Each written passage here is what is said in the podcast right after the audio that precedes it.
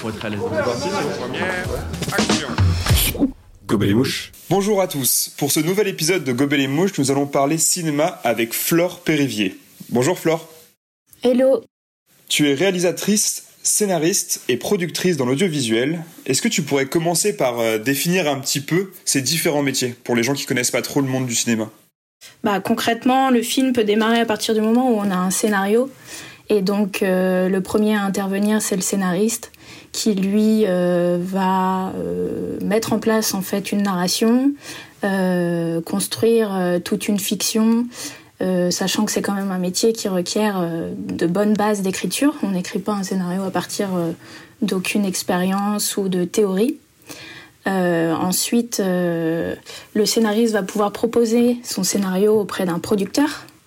Et c'est le producteur qui va donner son, son, son, bah, approbation pour démarrer en fait euh, le tournage du film à partir de ce scénario.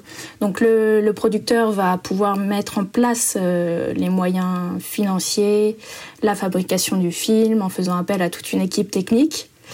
Euh, et c'est à partir aussi de ce moment-là qu'il va faire appel à un réalisateur.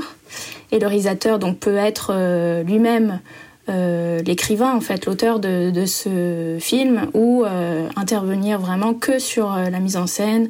Et donc là, c'est vraiment sa patte artistique et visuelle qu'on va rechercher. D'accord. Et toi, tu as commencé par quel métier? Scénariste? Alors moi, ça est toujours mon ambition première, c'est vraiment la réalisation. Donc euh, j'ai pour ça fait une licence euh, de réalisation et d'écriture parce que pour moi euh, les deux sont absolument combinables. Enfin ça, doit être nécessaire de les combiner. Et, donc ouais, je suis partie, j'ai commencé avec, avec l'écriture et la réalisation. Tu as commencé à quel âge à, à, vraiment réfléchir à tout ça? Alors j'étais en cinquième. En cinquième, on a quel âge?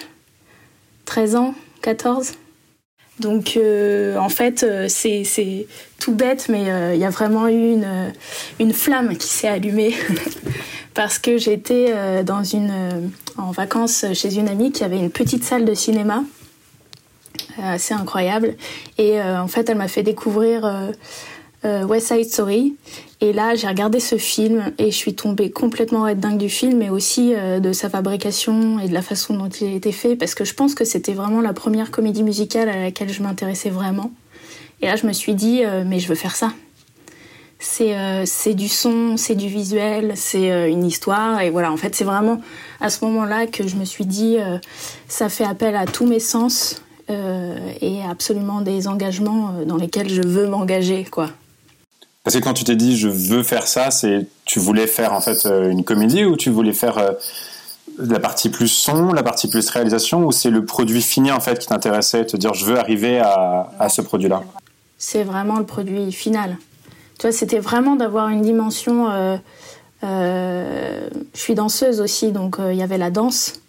Et je pense que c'est vraiment ce film qui a pu allumer ça dans le sens où il faisait appel à plein de choses différentes. Ouais, il a mélangé en fait plein de domaines sur lesquels tu étais déjà un peu et en même temps ça t'en a ouvert à d'autres et, c'est là que tu t'es dit il y a, un avenir là-dedans. Exactement, mais ça a vraiment été euh, la petite allumette que tu allumes euh, et qui va plus s'éteindre. Et est-ce qu'à partir de là, c'est le, tu t'es dit je vais, je vais essayer de regarder un maximum de films ou je vais plus m'intéresser directement à, comment fonctionnent les métiers comme tu nous l'as décrit au début de l'interview ou euh, comment ça s'est passé? Alors j'ai pas tout de suite eu le l'intelligence, je crois, de me pencher vers euh, les films euh, cultes et les films classiques qu'il faudrait tous, euh, enfin que tout cinéphile qui se respecte devrait les voir au début. Et du coup, j'ai d'abord fait mes recherches sur qu'est-ce qui est possible de faire dans ce milieu, comment on y accède surtout, et ouais, de découvrir un petit peu à ma manière le cinoche, enfin le milieu. Et puis surtout, moi-même, d'essayer de tourner des choses. Ça veut dire quoi, tourner des choses pour toi? Tu as commencé à prendre une caméra, à, filmer un peu ton, quotidien ou ça s'est passé comment? Euh, ça pouvait, non, en général, c'était vraiment des, des sujets euh, externes, mais euh, ça peut vraiment être le plus bateau possible. Hein, t'es en famille et puis as, ton sujet c'est ta famille et donc tu vas tout simplement capter des moments de vie et essayer d'en monter un petit bout, etc. Donc ça j'ai fait ça pendant très longtemps, pendant tout, le collège. lycée, j'ai utilisé l'opportunité pardon, du, TPE pour faire un film, un court métrage. Bon, c'était vraiment pas une réussite. Mais c'est vraiment le projet, le premier qui était abouti, on va dire, de A à Z et qui a eu un petit public puisque je l'ai montré à mes camarades lycéens. Mais voilà, c'est là que ça a pris un peu tout son sens. D'accord. Et après le lycée, donc euh, tu es parti dans une licence euh, en audiovisuel, je crois, à l'ESRA. Euh, comment tu as trouvé ces études Enfin, comment qu'est-ce que qu'est-ce que ça t'a apporté? Est-ce que tu trouvais que c'était très intéressant? Est-ce que c'est il y a quand même un, aspect artistique, un développement sur les inspirations, etc. bah, je pense que de toute façon, le cinéma c'est aussi un réseau et euh, en fait, dès lors qu'on met le pied dans le réseau, enfin dans, dans, le milieu, et donc ça passe par les études, euh, on se crée son réseau. Donc euh, les gens de l'ESRA, je les côtoie encore aujourd'hui et ils sont indispensables pour mon travail, pour mes échanges, pour mes contacts. Donc déjà, pour cette première raison, je pense que c'est assez important de faire un cursus dans lequel on est immergé avec d'autres personnes et avec qui on va pouvoir travailler dans le futur. Donc euh, pour ça, c'est déjà super important. Ensuite, je pense que c'est super important de euh, choisir une école dans laquelle il y a des intervenants qui ont aussi une expérience euh, assez convaincante parce que ils auront du coup une transmission globale et hyper enrichissante auprès des élèves. Donc je pense que c'est ça qu'on doit rechercher en premier lieu. C'est un établissement, une école qui, qui va en tout cas donner le vécu de, d'intervenants et non pas juste une théorie sur euh, ce qu'est ce qu'est le cinéma. Quoi. Et qu'est-ce qu'on apprend dans une licence d'audiovisuel?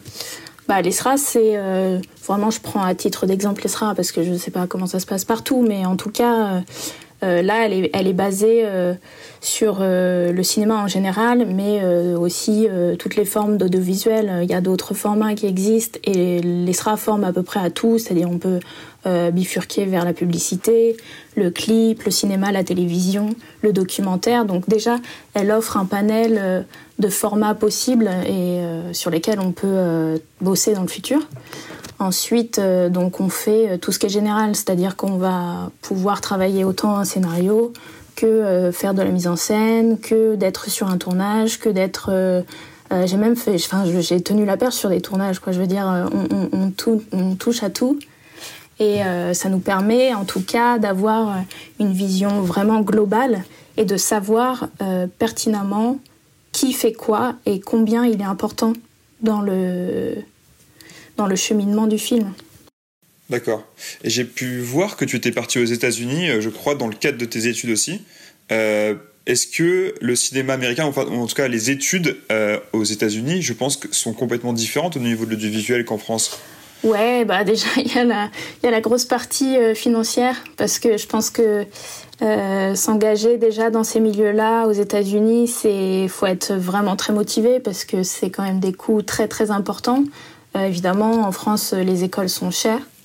Toi, tu étais à quel endroit Alors moi, en fait, j'ai fait la, la, poursuite de l'ESRA puisque c'est l'ESRA qui propose une quatrième année au sein de leurs locaux à New York, à Manhattan.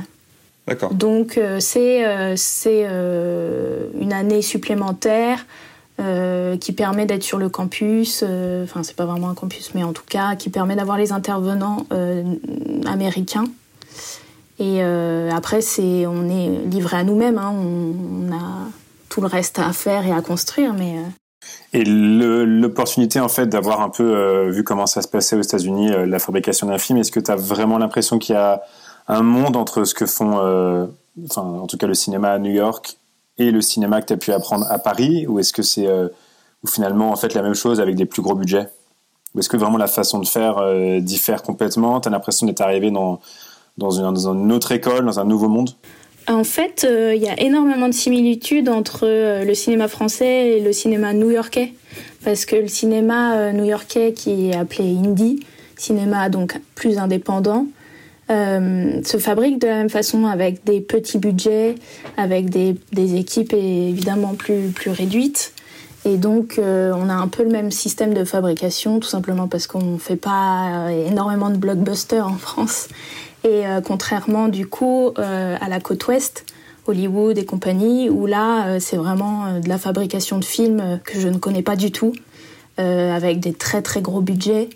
Euh, et, du coup qui sont plus du tout de la enfin on les produit plus du tout de la même façon et donc on travaille pas de la même manière quoi donc en soi New York ne m'a pas euh, totalement euh, dépaysé dans la façon de faire les projets que tu as fait un peu pendant cette année d'études et pendant même toute l'année de l'ESRA, est-ce que c'est des projets qui t'ont permis de, rester en contact avec les gens avec qui tu avais fait déjà quelques, enfin, comme tu disais, en fait, tu étais perché sur un film, euh, tu tenais la caméra sur l'autre, etc. Du coup, j'imagine que ça a dû créer euh, un esprit d'équipe. Je pense à ça parce que c'est la raison pour laquelle euh, on est devenus tous amis aussi plus tard, nous, en master de musique. Je trouve que c'est des métiers ou des domaines où les études sont...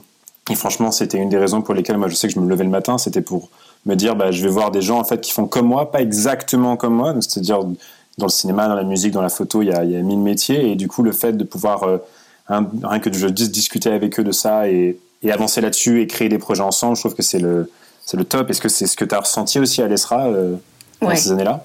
Tout à fait. Oui, ouais, puis je trouve même que c'est super intéressant parce que pendant ces années-là, donc on travaille ensemble, on va faire des projets, et c'est là aussi qu'on va mettre un petit peu à l'épreuve euh, euh, bah, les relations tout simplement parce que euh, ça peut bien se passer et c'est très bien. Donc du coup, ça nous sert de leçon, mais ça nous sert aussi de leçon dans l'autre sens où ça peut mal se passer. Et dans ce cas-là, on sait que c'est avec ce genre de profil qu'on qu'on va pas pouvoir travailler. Donc euh, c'est super enrichissant aussi de travailler avec ces gens qui sont en fait sur le même piédestal que nous. Hein. Vraiment, on est au même stade. Donc en général, vaut mieux essayer de faire des choses très constructives et, et vraiment de s'associer plutôt que euh, d'essayer de se mettre au-dessus, euh, de, de, vouloir contrôler des choses plus que d'autres. Oui, parce qu'au final, comme dans la musique, le film, en fait, il peut pas se faire euh, sans, sans toute l'équipe. Donc, essayer de négliger quelqu'un ou quoi, c'est compliqué. Et aujourd'hui, c'est des gens avec qui tu te vois encore faire des projets sur lesquels ou c'est plutôt des gens que tu recroises en fait sur des plateaux ou où, vous restez vachement en contact pour bosser ensemble justement? Bah, il y a un peu de tout. c'est vrai que j'ai la chance d'être euh, parmi mes meilleurs amis, il y a une équipe euh, sur laquelle je peux toujours compter. Et ça, c'est assez extraordinaire. Et je pense que ça restera. Enfin, je, je mise beaucoup en disant ça, mais en tout cas, je pense que ça restera un bon moment. Et, euh, et ça, c'est une chance inouïe. Je, je, le sais, on en est tous conscients. Et donc, bah, c'est vrai qu'on fait, euh, on use de cette chance-là. Et dès que quelqu'un a un projet, on s'y met tous. Euh, c'est vrai que dès lors qu'il y a l'amitié qui rentre en jeu, on a plus tendance à vouloir le faire, euh, euh pas forcément gratuitement, mais en tout cas, parfois c'est bénévole. Et donc, on s'entraide, quoi. Il y a cette notion-là en plus. Et ça, c'est, c'est vraiment chouette. Ouais, c'est moi, c'est vraiment la, valeur ajoutée. Et, c'est vrai que c'est finalement que les, que les écoles ou en tout cas les formations qui peuvent t'apporter ça, parce qu'en faisant les choses dans ton coin, jamais tu rencontreras euh, des potes avec lesquels tu as bossé. Et bosser avec ces potes, c'est ce qu'il y a de mieux. Pendant ces années-là, du coup, c'est tu nous as dit que tu avais fait des études de cinéma. Est-ce qu'il y a aujourd'hui un cinéma sur lequel tu te centres plus, qui t'attire plus Je parle en, en, termes de genre de, de film? Ouais, bah c'est clairement le cinéma plus indépendant. Euh, donc c'est pour ça que celui que j'ai trouvé à New York me convenait aussi euh, pas mal. Euh, c'est marrant d'être allé, à, d'être allé à New York pour trouver un cinéma indépendant, je trouve.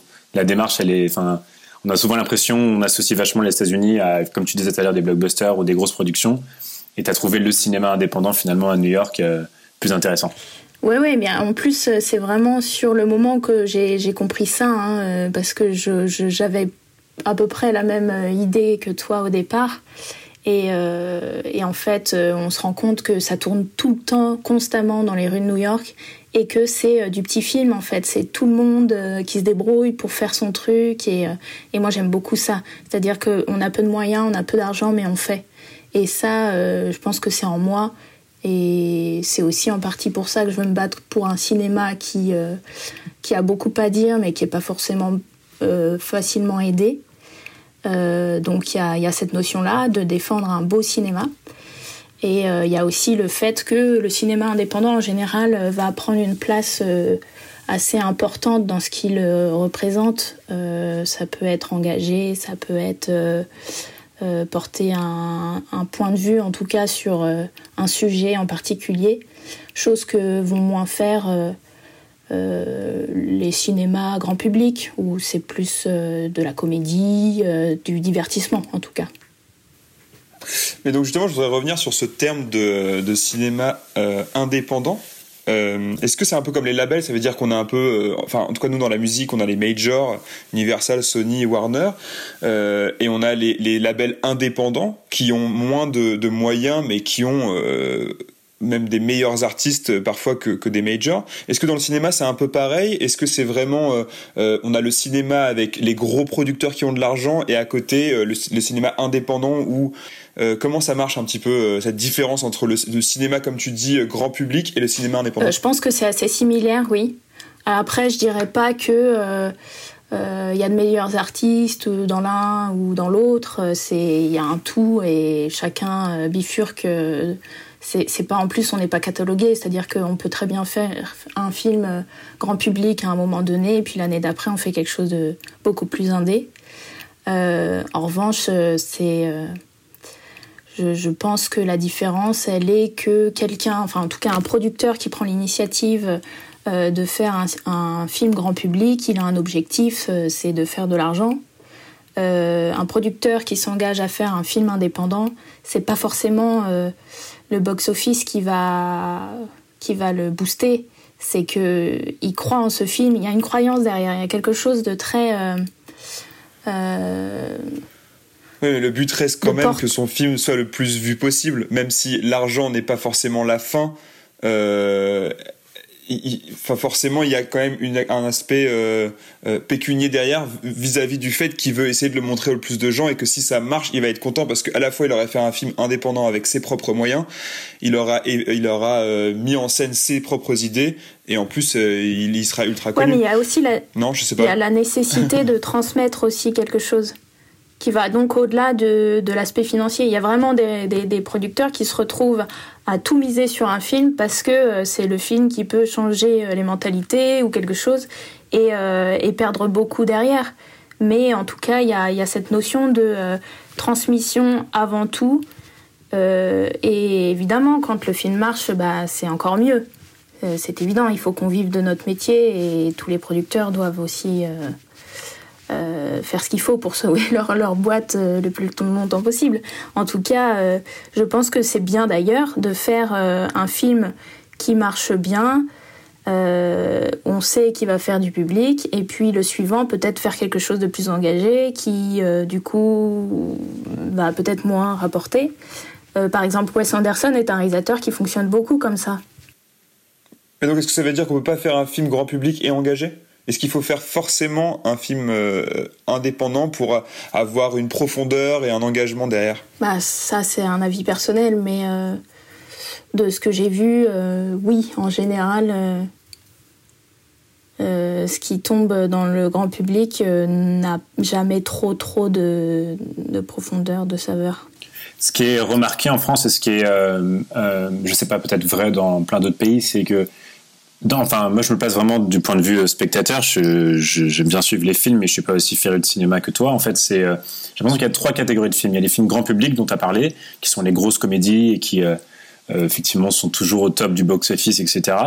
Il y a les films plus indépendants, mais qui restent quand même ultra accessibles, parce que j'ai aussi un peu cette notion, et tu me dis si je me trompe, mais je pense que c'est pas mal de gens aussi qui disent ça, c'est films indépendants, c'est, on a tout de suite l'impression qu'il faut avoir une certaine culture, qu'il faut avoir plus de background et de passer dans le cinéma, dans l'écriture, dans le jeu d'acteur, etc. Et que du coup, c'est un peu moins accessible. Alors, je pense pas que ça soit vrai, mais peut-être.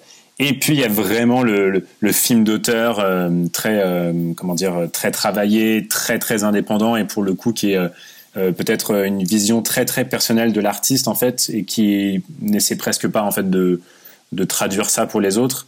Et quand on regarde les effectivement, les box-office, bah, c'est la première partie des films dont j'ai cité qui marche parce que forcément, c'est ce que voient un peu les euh, Monsieur Tout le Monde, on va dire. Et quand on va par contre au, César ou au Festival de Cannes, etc., on a l'impression que c'est pas ces films-là qui sont euh, euh, récompensés, même si parfois ils sont nominés. C'est plutôt les deux dernières catégories, les films indépendants et les films, ce que j'appelle films d'auteur. Mais encore une fois, on se comprend, c'est les films très très très poussé, je veux dire, plus sur la qualité du scénario, etc., où tu as l'impression que c'est quand même une œuvre très personnelle. Est-ce que c'est, est-ce que j'oublie, est-ce que je me mélange, est-ce que je Non, je te rejoins assez, sauf que moi je distingue pas vraiment trois catégories. Je mets vraiment le film d'auteur qui est assez dans dans cette catégorie de film indé qui peut euh, qui peut plaire comme ne pas plaire, mais en soi.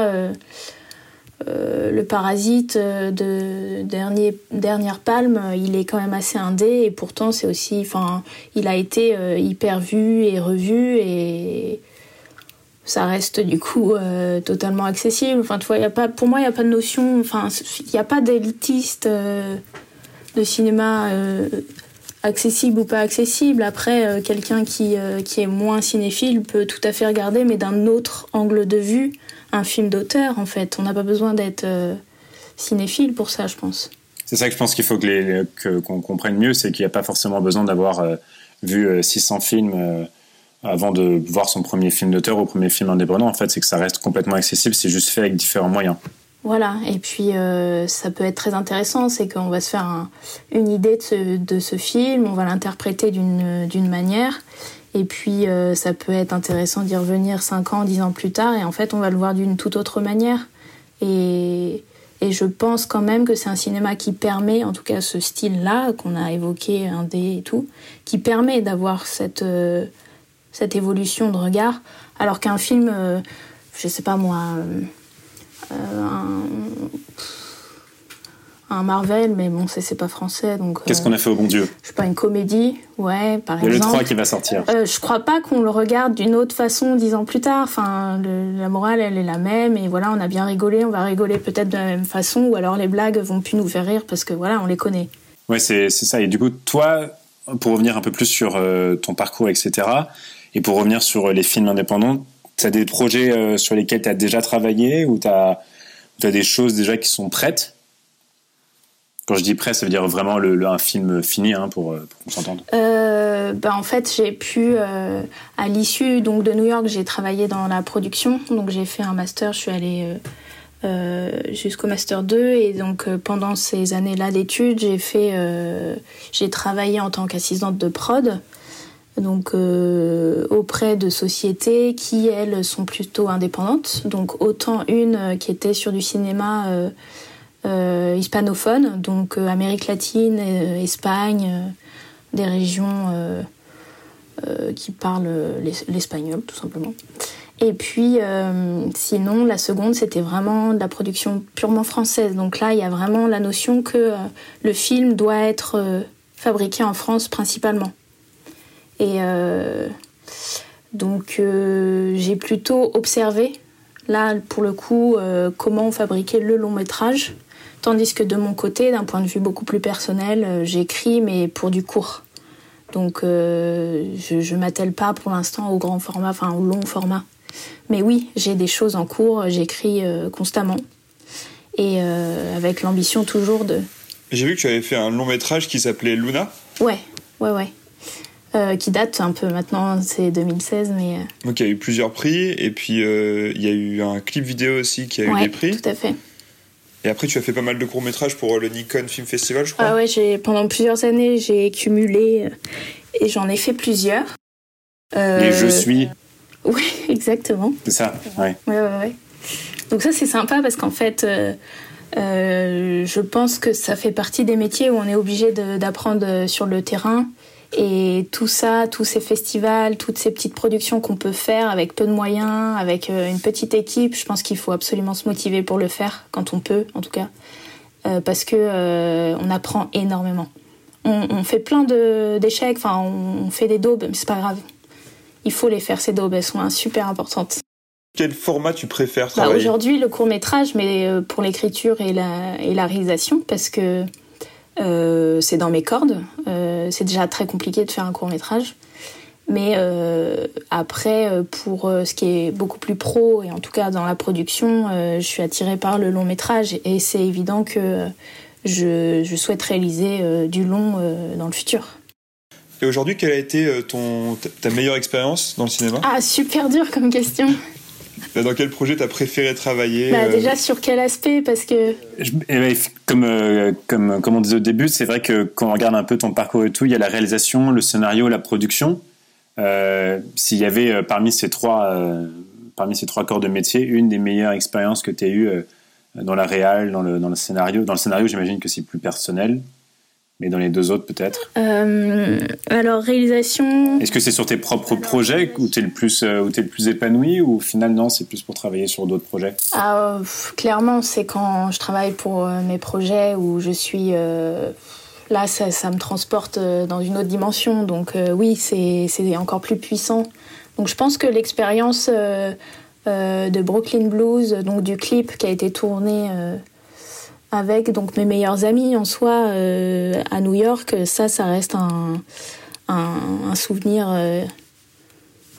ben, vraiment mémorable. Et du coup, en production, c'est, je sais pas, c'est variable. En soi, j'ai, aimé travailler sur différents projets avec les équipes avec lesquelles je travaillais. Enfin, Ouais, difficile de choisir là pour le coup.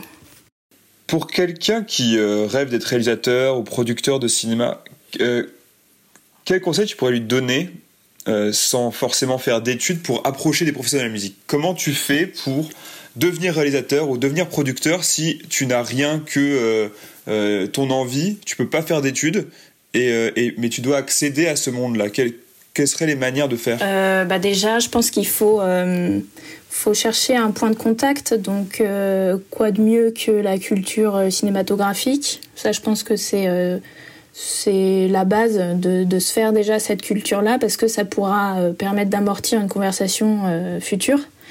Et ensuite, ben, je pense qu'il faut se déplacer sur les endroits, sur les lieux qui permettent la rencontre, y compris les marchés du film, les festivals qui, sont, qui peuvent tout à fait être accessibles au, grand public. Hein, euh, on peut trouver même des accréditations parfois euh, assez facilement. Euh, déjà pour Cannes, c'est possible. Deauville, il me semble. Enfin, il y a quand même des, festivals qui le permettent.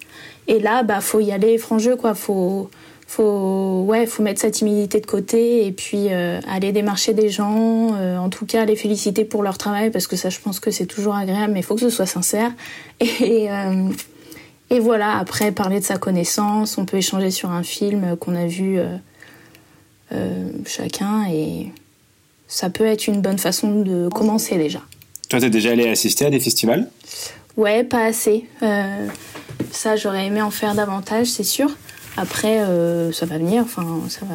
C'est toujours. En fait, j'ai toujours eu la mentalité de me dire euh, bizarrement, ça va pas avec ce que je viens de dire, mais euh, je pensais que j'avais pas la légitimité d'être là tant que j'avais pas quelque chose à proposer. Or, euh, c'est totalement faux. On peut être là pour s'imprégner pour profiter, pour justement échanger, sans avoir quelque chose à vendre, tout simplement. Euh, et, ça, j'ai mis un peu de temps à le comprendre. Et donc, c'est dommage parce que je suis passée à côté de quelques festivals, enfin quelques années où j'aurais pu plus facilement y accéder, notamment avec l'ESRA. Et euh, sinon, ouais, j'ai pu faire le festival de Cannes, euh, quelques festivals plus petits que, ça en tout cas, du court métrage par exemple. Et c'est vrai que c'est un peu parfois intimidant, je pense, pour les, pour les jeunes réalisateurs ou pour les jeunes passionnés par le cinéma d'aller d'aller au festival de Cannes et d'essayer d'aller serrer des mains, etc. J'imagine que c'est aussi un peu de la, de la flip en fait de ces gens-là qui se disent bah de toute façon je vais pas être écouté, je vais pas être vu, je vais pas être, euh, je vais pas intéresser et, euh, et peut-être que du coup il y a un peu de, de peur quoi qui fait qu'on reste chez nous. Euh, je pense qu'il y a ça. Après il y a, il y a vraiment deux profils je pense à cet âge-là. Il y a celui qui justement se croit vraiment très doué et il est celui qui changera tout dans le cinéma.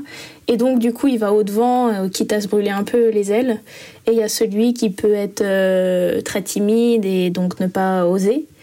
Euh, et le mieux, bah, c'est d'être un peu dans l'entre-deux, en fait. Est-ce que pour toi, un bon réalisateur ou un bon producteur ou un bon scénariste, c'est quelqu'un qui va savoir faire tous les genres de cinéma, tous les types de cinéma, ou qui doit forcément avoir une patte à lui euh, qui va à chaque fois être marqué dans tous ces projets euh, Je pense que c'est mieux d'avoir euh, sa patte, son, vraiment son, son univers. et du coup, c'est plus trop compatible de faire de l'horreur, puis de la comédie, puis du mélodrame. Enfin, du coup, on perd beaucoup le spectateur si on lui propose ces différences. C'est pas, c'est pas infaisable. Je pense qu'il y a des réalisateurs dans l'histoire qui ont pu le faire. Mais euh, moi, j'ai un gros penchant pour euh, les réalisateurs qu'on peut étiqueter vraiment et, euh, et, dans lequel on sait pertinemment ce qu'on va trouver en fait. Et comment tu décrirais la patte de Flore Périvier? Euh, ça aussi, c'est pas une question évidente. Parce que ça, c'est une question que je pense chaque artiste, chaque auteur, chaque artiste, chaque euh, personne dans un milieu artistique euh, se pose. Je pense que. Est-ce qu'il y a des thèmes récurrents Ça, c'est évident. Déjà, j'ai une tendance à aimer énormément le mélodrame et donc j'aime aussi écrire ce genre de film parce que je cherche tout le temps ce qui est émotionnel et, euh, et je, je, pense que c'est même le but du film, c'est de procurer de l'émotion, peu importe euh, laquelle, mais euh, en tout cas, euh, le mélodrame permet d'en susciter beaucoup. Et euh, après, il y a des sujets plus ou moins liés à mon parcours de vie que j'ai besoin d'évoquer. parfois, c'est même un exutoire et du coup, c'est aussi ma thérapie. Donc, c'est là où ça devient super intéressant de faire quelque chose d'artistique. Euh, donc voilà, je crois que c'est euh, des sujets. Euh, ça peut être les thèmes vraiment de, base, quoi. L'amour, la, maladie, le dépassement de soi, des sujets vraiment larges. Et après, je peux rentrer dans des sujets beaucoup plus précis. Donc en ce moment, toi, tu travailles vraiment sur le format plutôt court métrage par rapport à ça, du coup, c'est un format qui est un peu plus difficile de passer dans toutes les salles de Paris. Je sais qu'il y en a beaucoup qui le font quand même. Ouais, bah, c'est pas non plus hyper. Qui, passent des euh, courts-métrages euh, à Paris, il me semble. C'est plutôt des cinémas plutôt de quartier ou des cinémas indépendants pour le coup, mais. mais enfin, moi, je suis déjà allé voir en fait des, films, des, courts-métrages. C'est assez marrant parce que tu en vois plusieurs du coup d'affilée. Mais euh, je sais qu'il y a quelques quartiers qui le font. C'est plus des soirées organisées spéciales de court-métrage. Ah oui, c'est peut-être plus ça ou alors ça peut être des petits festivals qui organisent euh, des, visionnages comme ça. Après, il y a aussi les cinémas, les exploitants qui euh, décident vraiment de proposer, enfin, c'est même pas de proposer, c'est qu'ils l'imposent avant le démarrage du, film. Euh, ils passent quelques courts-métrages à la place des pubs, par exemple. sinon, de toute façon, la vie du court-métrage, c'est le festival. Hein et parfois la télévision. Mais euh, ça veut dire quoi la vie du court métrage chez le festival? Ça veut dire qu'il est, il est destiné à être diffusé qu'en festival? Bah, C'est-à-dire qu'en général, on fait un court métrage pour, euh, pour des idées assez précises, c'est-à-dire euh, aller dans certains festivals en particulier, parce qu'on sait pertinemment qu'il peut obtenir des appréciations, des aides, des prix. Euh, qui peut se faire donc remarquer par des gens qu'on a envie de solliciter dans le futur. Euh, enfin, le festival, il a vraiment pour but euh, de projet futur. Enfin, le court métrage, il, il, est amortisseur de quelque chose qui vient après, soit un autre projet, soit passer au long métrage. Mais les sociétés, en tout cas, qui vivent que du court métrage, elles ont besoin du festival pour vivre. Sans ça, euh, c'est compliqué. Et justement, euh, en ce moment, il y a beaucoup de, questions, notamment au dernier festival de Cannes, je crois, et même euh, en ce moment un peu de confinement, etc. Où on voit, des, enfin, on voit depuis quelques années déjà des nouveaux, nouvelles formes de médias, de nouveaux intermédiaires entre le, le film et le public. je parle de Netflix, de Canal+, qui met de plus en plus de, en fait, de, de contenu. Il y a l'ouverture de Disney+, etc. Et du coup, il y a euh, beaucoup plus de contenu en fait qui est disponible dessus. il y a même maintenant des, gros réalisateurs. Je crois que c'est Scorsese qui a sorti The Irishman, si je me trompe, juste, sur Netflix. Et, et, du coup, ils sont même considérés comme producteurs, etc. Donc ça devient. Est-ce que ça devient vraiment un acteur majeur de l'industrie du cinéma dans le monde, ou est-ce que c'est quelque chose de, distinct en fait Est-ce qu'il y a l'industrie du cinéma et puis après il y a toutes les, tous les services un peu plus digitaux, etc. La question c'est savoir si aujourd'hui euh, tous ces nouveaux acteurs en fait, que ce soit Netflix, Disney+, etc., HBO et tout ça, est-ce que c'est considéré par les professionnels et par l'industrie en général comme un monde un peu à part? Ou est-ce que finalement il y a une vraie concurrence et ça peut vraiment euh, euh, provoquer un peu bah, le, système de production traditionnel par les grands studios de cinéma? Ah bah si, ça remet beaucoup de choses en question.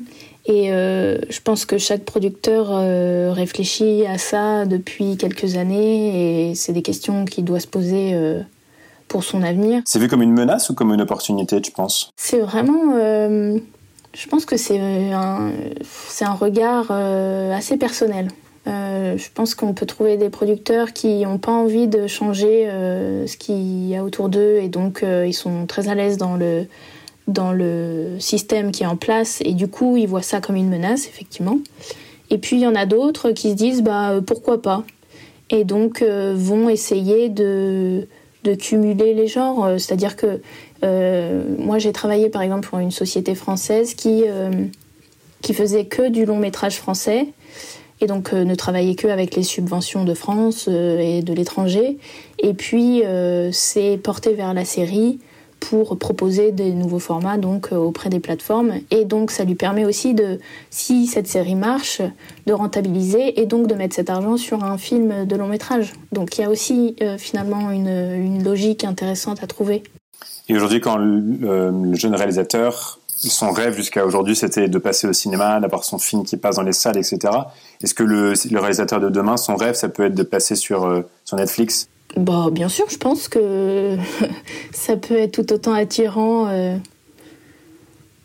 de, de, passer sur ce, genre de plateforme. En tout cas, euh, ça touche un public, un public pardon, euh, très large et je pense que c'est assez garanti de, de, toucher au moins quelques personnes. Après, il y a des puristes et il y en a qui veulent, qui veulent absolument voir leur film sur grand écran et uniquement. Mais qu'est-ce que, qu'est-ce que tu penses, toi, personnellement, de, Netflix? Bah, Le truc, c'est que j'ai toujours vu ces plateformes comme euh, du, pur divertissement pour moi. Donc ça, me, ça m'a toujours un petit peu fait bizarre de retrouver des films euh, cultes et, euh, et, vraiment importants dans, la, dans l'histoire du cinéma. Parce que du coup, j'avais l'impression qu'ils n'avaient pas leur place dans, cette, dans cet amusement, entre guillemets. Euh, et, en fait, petit à petit, je commence à accepter que les deux soient dans la même, euh, dans la même case. Euh, et, pourquoi pas, finalement, parce que celui qui ne veut regarder que quelque chose qui le distrait va peut-être se dire oh bah tiens, et si je regardais ce film-là, qui est quand même hyper important dans, dans ce qu'il peut représenter, pourquoi pas le regarder Et du coup, ça va peut-être forcer, enfin en tout cas proposer un visionnage différent, une façon de voir les films différemment. Oui, je pense que quand même ça apporte, euh, on va dire, de la culture cinématographique à beaucoup de gens qui ont peut-être pas la chance ou l'argent de pouvoir aller au cinéma. Également, ouais, ouais, tout à fait. Après, il faut quand même savoir que les, films sur Netflix, euh, s'ils sont produits par Netflix et qu'ils sont pas sortis au cinéma, ils seront directement disponibles sur Netflix. Mais s'ils sont sortis au cinéma, ils seront disponibles sur Netflix que trois ans après. Donc ça laisse le temps d'aller au cinéma quand même. Trois ans? Ouais, Disney Plus, c'est pareil. Si tu prends un abonnement Disney Plus, les, les, les, Disney qui sont sortis au cinéma, ils ne seront sur Disney Plus que trois ans après leur sortie au cinéma. Sauf s'ils ont été produits par Disney et sortis et pas sortis au cinéma, qui sont sortis directement sur la plateforme. Il euh, faut que trouver le film pendant trois ans au cinéma. Il euh, faut qu'il marche ton film là pour y aller euh, pendant trois ans. Ouais. Non, mais ça s'appelle en fait c'est ça s'appelle la chronologie des médias. En fait, il, il est d'abord au cinéma, après, au bout de 4 mois, il est en VOD euh, payant euh, juste en location. Euh, après, il, atterrit sur les plateformes, sur les chaînes payantes comme Canal+. Et après, il apparaît sur les plateformes de, de, VOD par abonnement, ce qui sont les plateformes de streaming comme Netflix, Disney+, etc. Ah oui, d'accord, ok. Il y a un vrai chemin, parce que c'est vrai que même le chemin, je me souviens du chemin de la télé, effectivement, comme tu disais, le film il sort au cinéma, on se demandait dans combien de temps il allait être disponible à la télé et tout, ça mettait une éternité.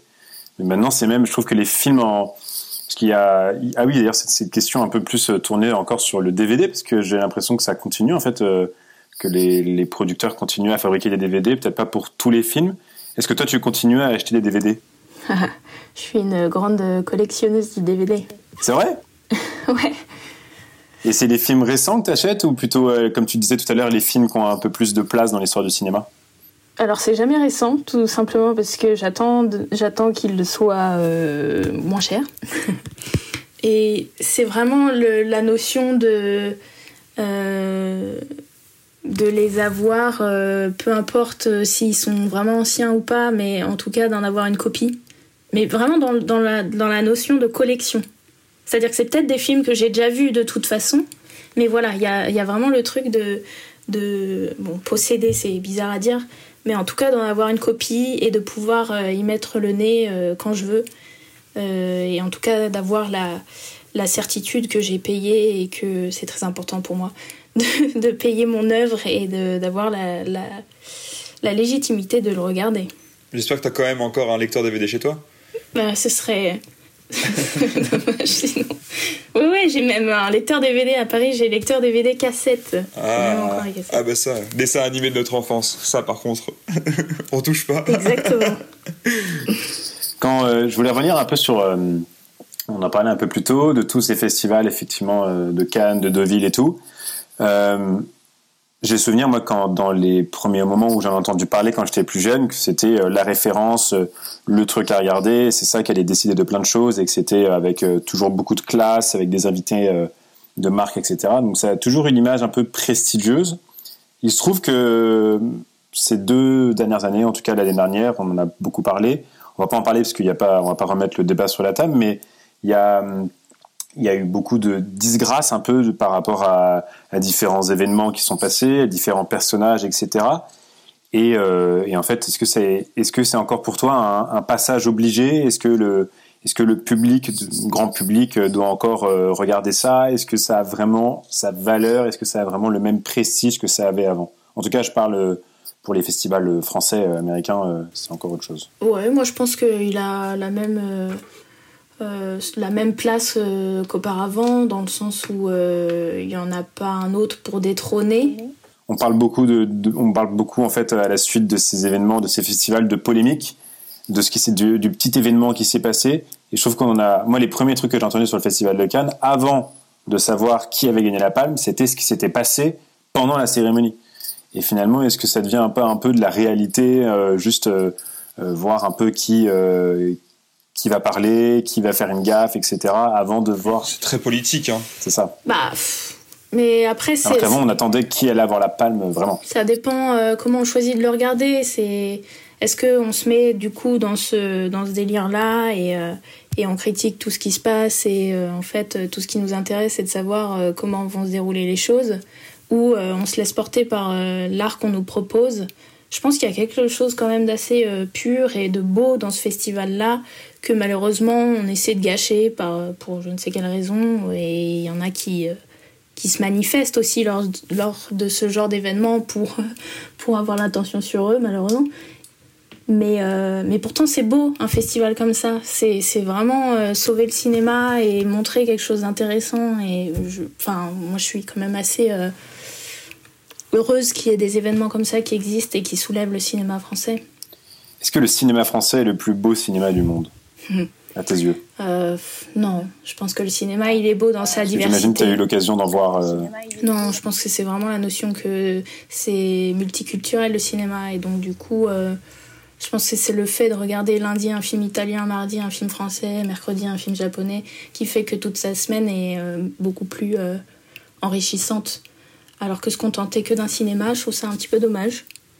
C'est pas le plus beau, je suis pas sûre. Alors, c'est quoi le plus beau? C'est le tout. c'est le euh, tout? Le monde. C'est d'être ouvert à tous les, tous les genres de cinéma et à toutes les cultures. Ouais, je pense. Enfin, c'est vraiment mon avis personnel. Tu disais que quand tu achetais des DVD, tu achetais souvent des DVD qui étaient vieux, de vieux films assez cultes français. Est-ce que, euh, un peu comme dans la musique, enfin les puristes de la musique disent, euh, c'était, c'était mieux avant? Est-ce que c'est toujours mieux avant? Ah Non, je suis pas du tout comme ça. Je vis vraiment dans mon temps, donc euh, certes, il y avait des belles choses. Certes, on fabriquait pas de la même façon. Peut-être que euh, on disait les choses d'une autre manière. Aujourd'hui, on les dit différemment. Et euh, il faut aussi savoir apprécier ce qui est devant nous. Et je pense qu'il y a des choses totalement appréciables. Et il y a des films. Enfin, je me prends des claques avec des films là de de nos jours. Donc pourquoi pas? Enfin. Non, non, c'était pas forcément mieux avant. Quelles ont été tes dernières grandes claques? Euh, bah, J'ai été quand même euh, assez à jour avec les films euh, qui ont été oscarisés. Donc, Les films du Docteur March, par exemple, m'a vraiment pas laissé indemne. J'ai vu, j'ai perdu mon corps, qui est un film d'animation, et celui-là, c'est pareil, ça m'a. Je pense que je, je m'en remettrai peut-être jamais. Enfin, il y a pas mal de films, ça pour le coup, c'est français. C'était pas. Enfin, si, c'était aux Oscars. C'était dans les sélections euh, des Oscars. Mais, enfin, je crois pas qu'il ait gagné, mais. Euh. Et là, pendant le, pendant le confinement, si tu avais des, des, films un peu à recommander aux gens euh, sur lesquels t'es passé, là, ça serait, ça serait quoi comme film? En essayant d'en prendre voilà, deux ou trois dans des genres différents, vraiment, des trucs très éloignés. Un truc dont on n'entend pas assez parler. Ce qui s'est passé, c'est que j'ai regardé euh, du coup des DVD parce que je voulais les partager avec ma famille. Je voulais pas me faire bah Netflix tout on seul. Pas, on peut pas aller acheter DVD là, c'est pas possible. on peut pas en acheter. Comment on fait? J'avais un stock déjà et euh, en soi, euh, on peut s'autoriser une sortie course où on se prend aussi un stock de DVD, mais ça faut avoir des grandes surfaces et. du coup. Qu'est-ce que j'ai trouvé euh, J'avais vu Persepolis, euh, You Kill Me, qui est extraordinaire. Vraiment, il est super bien. Euh, Gaspard va au mariage. Les, films du studio Ghibli, je crois. Ah oui, bien sûr. Les Miyazaki. Donc là, qui sont tous sur Netflix d'ailleurs.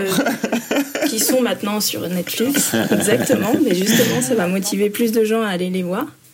Euh, qu'est-ce que j'ai vu d'autre? Bah, Le patient anglais qu'il faut absolument voir. Euh, The Post, Patagon Papers. Euh, j'ai vu In the, Love, In the Mood for Love. Est-ce que tu regardes des séries? Ouais, j'ai toujours une série en cours. Toujours. Et là, c'est quoi qui est, qui est en cours? C'est Suits. Ah, yes, ok. Ouais, en général, je suis en décalé par rapport à ce qui sort parce que j'aime les avoir complètes et j'aime les avoir euh, après la vague euh, des gens qui en parlent. Ok, du coup, tu vas commencer Friends ou Lost là bientôt. C'est presque. J'ai quelques temps de retard, mais pas des années. J'ai l'impression qu'avec l'arrivée euh, de toutes ces séries, tout le monde a commencé à binge-watcher des séries de ouf et que depuis un certain temps, il y a tellement de séries que les gens reviennent un peu au film. Euh, comment toi tu vois un peu la différence entre un film et une série? Qu'est-ce que tu préfères euh, Est-ce que c'est, est-ce que tu peux exprimer la même chose avec un film ou une série? Bah, je regarde pas du tout de la même façon. La série, encore une fois, elle est, elle est pour me distraire et puis euh, et puis pour me maintenir dans le long terme. Donc ça veut dire que dès les premiers épisodes, dès la première saison, je vais savoir si je vais je vais tenir ou pas. Donc déjà pour avoir mon attention comme ça sur la durée, faut y aller. Et par contre, euh, donc c'est pas du tout, euh, on n'en attend pas du tout la même chose. Déjà, de, par ce principe-là, la temporalité est pas la même. Donc euh, pour moi, on regarde pas du tout les mêmes choses. C'est pas, c'est pas comparable. Cinéma, regarder un film d'une heure et demie, regarder une série qui va t'emmener pendant presque un mois parfois mais je pense que justement, il y a des séries qui permettent euh, d'avoir une meilleure identification aux personnages, d'approfondir les thèmes, les discussions, euh, les histoires, et euh, de tenir, enfin, les très bonnes séries en tout cas, arrivent à tenir les gens en haleine pendant plusieurs saisons. je pense par exemple, moi, à Breaking Bad, qui a été une de mes séries préférées, c'était c'était comme un film, un film rêvé parce que c'était un film qui durait cinq saisons et on pouvait tellement approfondir les thèmes et envoyer tellement d'émotions par le temps qu'on pouvait prendre dans cette série que c'était limite mieux qu'un film, non? Bah, mieux, je sais pas. Euh, ça dépend, ça dépend ce que tu recherches en fait. Euh, oui, je, suis, je rejoins complètement, surtout pour Breaking Bad, parce que j'aurais utilisé ce même exemple, où euh, j'ai été transportée et je n'avais que ça en tête, obsédée pendant des jours et des jours. Mais mais j'attends pas ça d'un film et donc la place qu'a le film et que je lui donne me va très bien. Et la place que je laisse à la série, pareil, euh, me, convient bah, lorsque je tombe en tout cas sur une série qui, qui, qui, me plaît. Ce sera beaucoup plus difficile pour moi de trouver une série qui me plaît que de trouver un film qui me plaît. Et ta, ta série préférée quand même? Euh, Peaky Blinders, j'avais bien aimé quand même. Les, les deux euh, premières saisons sont ouf. Après, je trouve que c'est bof. Quelle analyse T'as déjà, pensé, as déjà pensé à être critique euh, cinématographique, Arthur, là? Parce que t'as un avenir là-dedans. Ben non, mais bon, c'est un peu comme toutes les séries. Elle était pas faite pour être aussi longue, ils l'ont juste rallongée. Alors Breaking Bad, elle était faite pour être ce temps-là, tu vois. Dès que tu rajoutes des personnages, etc., euh, c'est fini. On surfe sur ce qui marche, hein. Et euh, Ah oui, bien sûr, mais ça, ça perd sa qualité. Et c'est justement, c'est difficile les, les, séries qui continuent et qui sont tout en étant aussi bien. de toute façon, tu t'es lancé dans Suits, là, euh, tu vas nous dire si ça. C'est vrai, c'est vrai. Euh... Oh, Suits, c'est interminable. il y a combien de saisons? Limite, il n'y a plus du tout les mêmes personnes du, du début. Hein. Et mais justement, je, trouve ça extraordinaire. Moi, je lâche pas et je j'arrive pas à comprendre euh, comment ils arrivent à me tenir aussi longtemps. C'est vraiment une prouesse. Bah, si tu veux vraiment tenir longtemps devant une série, moi j'ai un truc que ma grand-mère regardait. Je sens la blague. Qui s'appelle non mais j'ai non mais j'ai regardé quand même parce que c'est c'est une blague. Ça s'appelle Les Feux de l'amour. On connaît. Mais alors sans déconner, moi j'ai regardé le nombre d'épisodes que ça continue encore aujourd'hui. Il y a 11 915 épisodes. Ça fait combien d'heures de film, tu sais ou pas? Mais alors, en fait, j'avais regardé combien c'était à peu près la durée d'un épisode. Je crois que c'est, j'avais calculé, je crois que si tu regardes genre un an et demi euh, non-stop, genre jour et nuit, t'as, as fini. Et c'est dingue parce que c'est des acteurs, euh, je sais pas comment c'est dans, dans Suits ou quoi, mais là, dans Les Feux de l'amour, euh, il y a plus du tout la même équipe qu'au début. Genre les acteurs, ils sont morts et enterrés, et, même, même les producteurs, les réals et tout. La première diffusion, c'était en, en 73, tu vois. Et je trouve ça, je trouve ça dingue en fait. Et je sais pas si j'ai pas beaucoup d'exemples hein, euh, en fait de, de, séries comme ça. C'est des feuilletons, on appelle ça, mais de, de séries aujourd'hui qui pourraient se lancer. Je sais pas si c'est possible de lancer une série aujourd'hui qui est dure. Si t'as euh, les anges de la télérité. 45, 47 ans, 47 ans. Oui, les anges. Oui, mais c'est. Je trouve ça dingue en fait d'avoir créé une série qui. qui, qui... Ouais, c'est assez fou. Hein, c'est vrai. 47 ans. Il y avait, des policiers, genre. Bah, attends. Euh, ouais, mais des séries comme Dallas ou des choses comme ça, non? Voilà, Dallas, ouais. Euh... New York Police Judiciaire, voilà. Ça, ça fait super longtemps aussi. Hein. Et les Simpsons, en fait. C'est ça ma série favorite. C'est vrai? Ah, bah voilà. Pas, pas mal, pas mal.